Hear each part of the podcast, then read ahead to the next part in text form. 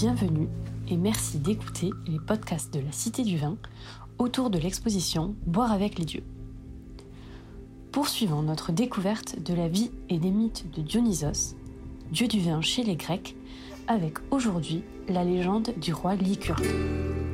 À la fin de ce podcast, vous découvrirez également l'œuvre originale créée par le slammer Maras autour de ce mythe, proposé dans l'exposition Boire avec les dieux à la Cité du Vin.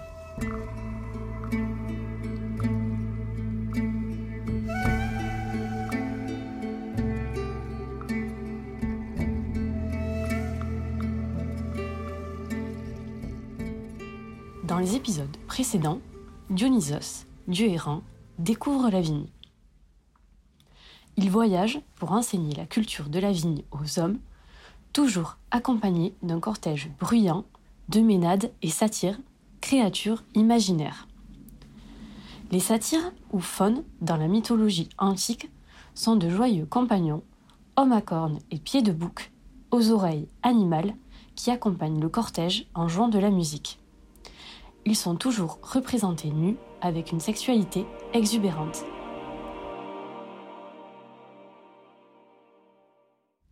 Les Ménades, ou Bacchantes dans la mythologie, sont les suivantes de Dionysos.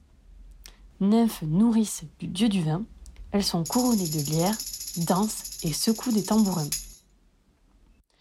De jeunes enfants ailés, appelés amours dionysiaques, font également partie de ce cortège qui se déplace de ville en ville dans un rythme endiablé en pratiquant des danses orgiaques.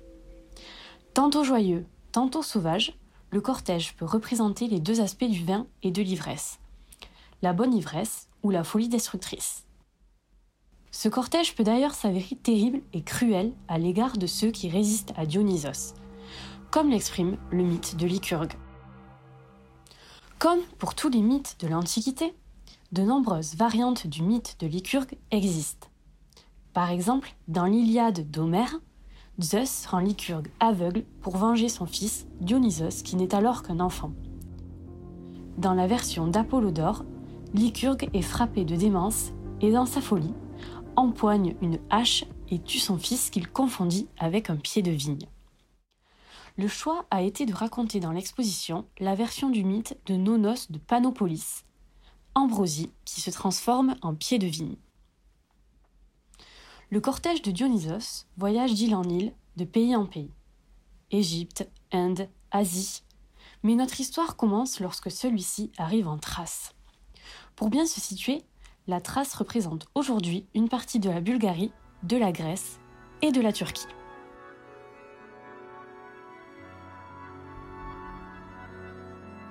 L'arrivée du cortège dans le royaume de Thrace ne plaît guère à son roi Lycurgue. Celui-ci n'apprécie pas Dionysos et la décadence qui l'accompagne. Pour cesser le spectacle indécent du cortège, il capture les Ménades, dont Ambrosie, et poursuit Dionysos. Pour s'échapper, Dionysos plonge dans l'eau. Thétis, la nymphe marine, le sauve et le cache dans ses profondeurs. Ambrosie la Ménade est retenue prisonnière par le roi Lycurgue qui souhaite l'exécuter. Elle implore alors le secours de la terre-mère. C'est alors que la grand-mère de Dionysos, Rhea, mère des dieux et déesse de la terre, transforme Ambrosie en pied de vigne. Les rinceaux de la vigne, autrement dit les branches, forment des chaînes qui emprisonnent le roi. Celui-ci tente de se débattre et de les trancher avec sa hache, en vain. C'est cette scène particulière que représente la mosaïque de Lycurgue, dont on peut voir une reproduction dans l'exposition Boire avec les dieux à la Cité du Vin. Découverte à Sainte-Colombe dans la Vienne en 1900, cette mosaïque date de la fin du IIe siècle après Jésus-Christ. Elle était destinée à orner une salle de banquet romaine où étaient souvent exposés des thèmes dionysiaques. Au centre de la mosaïque, un homme nu, chaussé de bottes, le roi Lycurgue donc, se démène avec sa hache en tentant d'élaguer la vigne qui est partout autour. Mais revenons à notre petite histoire. À la suite de la transformation d'Ambrosie en vigne, Dionysos, rageur et vengeur, rend le sol du royaume de Thrace stérile pour punir Lycurgue de sa défiance envers les dieux. Puis, Dionysos promet aux Thraciens de rendre la fertilité de leur terre une fois seulement leur roi exécuté est mort. Pour retrouver la fertilité de leur terre, ces derniers n'ont d'autre choix que de tuer leur roi. Une fois le roi mort, Dionysos honore sa promesse et rend le sol de Thrace à nouveau riche et abondant. Suite à cette histoire, Dionysos continue ses voyages. Sur l'île de Naxos, il rencontre Ariane, fille de Minos, roi de Crète, abandonnée sur l'île par Thésée. Amoureux, le dieu du vin décide de l'épouser sur le mont Olympe alors qu'elle n'est qu'une simple mortelle. Petit à petit, la puissance du dieu du vin finit par être reconnue par tous. Il a enseigné la culture de la vigne aux humains et a diffusé le vin lors de ses voyages. Son rôle est accompli. Il peut alors rejoindre le ciel et ses semblables au mont Olympe. Dionysos est le dernier dieu à y être entré. Comme pour les autres dieux, son culte s'implante dans le monde grec. Le peuple organise en son honneur des fêtes dionysiaques au printemps et en automne. C'est l'exemple des antestéries qui célèbrent l'arrivée attendue de la végétation et qui se déroulent en trois temps. L'ouverture des jarres du vin nouveau, le jour des cruches où des concours de buveurs sont organisés, et enfin la fête des marmites où les morts sont honorés. L'artiste plasticienne Rouge a représenté ces fêtes dans une installation immersive et sonore que l'on peut découvrir dans l'exposition Boire avec les dieux. Pour finir, nous vous laissons en compagnie des mots du slameur Maras. Le mythe de Lycurgue, récit d'un voyage de Dionysos en terre hostile. Dionysos se balade avec toute son équipe, avec laquelle il traverse la Syrie, l'Égypte.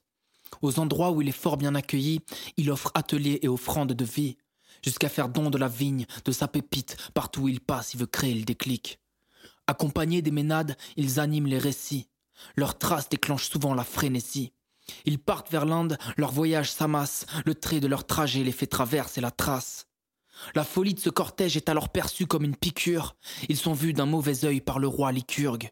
Le Seigneur a l'hospitalité féroce. Il capture les ménades sans faire de négoce. Il se met à la chasse, sa rage est véloce, résolu à prendre la tête de Dionysos. Il fait fuir la divinité qui jamais ne résiste. Le dieu du vin plonge dans l'eau en sautant d'un récif. Dès cet instant, il savait que la fin serait triste. Au fond de la mer se réfugie auprès de la nymphe Thétis. Le tyran enchaîne les persécutions. Une bacchante du cortège sur sa liste d'exécution. Il sort sa hache pour tuer la belle Ambrosia mais d'un coup, il est saisi de paranoïa. Ambrosia a appelé la déesse de la terre. Cette dernière l'a transformé en cep de vigne, qui enlace Lycurgue comme des chaînes de fer. Il se débat, mais c'est la colère que sa défaite devine. Dionysos revient l'enfermer dans un enfer imité. Il frappe tout le royaume d'infertilité. Le sort jeté pourra se conjurer en un seul soupir, si et seulement si Lycurgue se retrouve à mourir. Le couronné se retourne à peine qu'il y a déjà dans son ombre le peuple qui veut manger à sa faim, la sanction tombe. Il paie le prix fort, la haine profonde a pris feu et tue le roi profane, son histoire prend fin. De sa colère habillé, le roi est sacrifié. De nombreuses autres fois, Dionysos, fils de Zeus et Sémélé, devra affronter des obstacles. Pour une gorgée de vin, une coupe à la main, les fresques sont peintes du dernier dieu à être entré dans l'Olympe. On se retrouve à la Cité du Vin pour explorer l'exposition Boire avec les dieux jusqu'au 29 août 2021. Et retrouver tous les épisodes précédents, tous les podcasts et vidéos sur la Cité en ligne. Cette exposition est rendue possible grâce au soutien du mécène exceptionnel domaine Clarence Dillon, groupe familial mécène bâtisseur d'honneur de la Cité du Vin.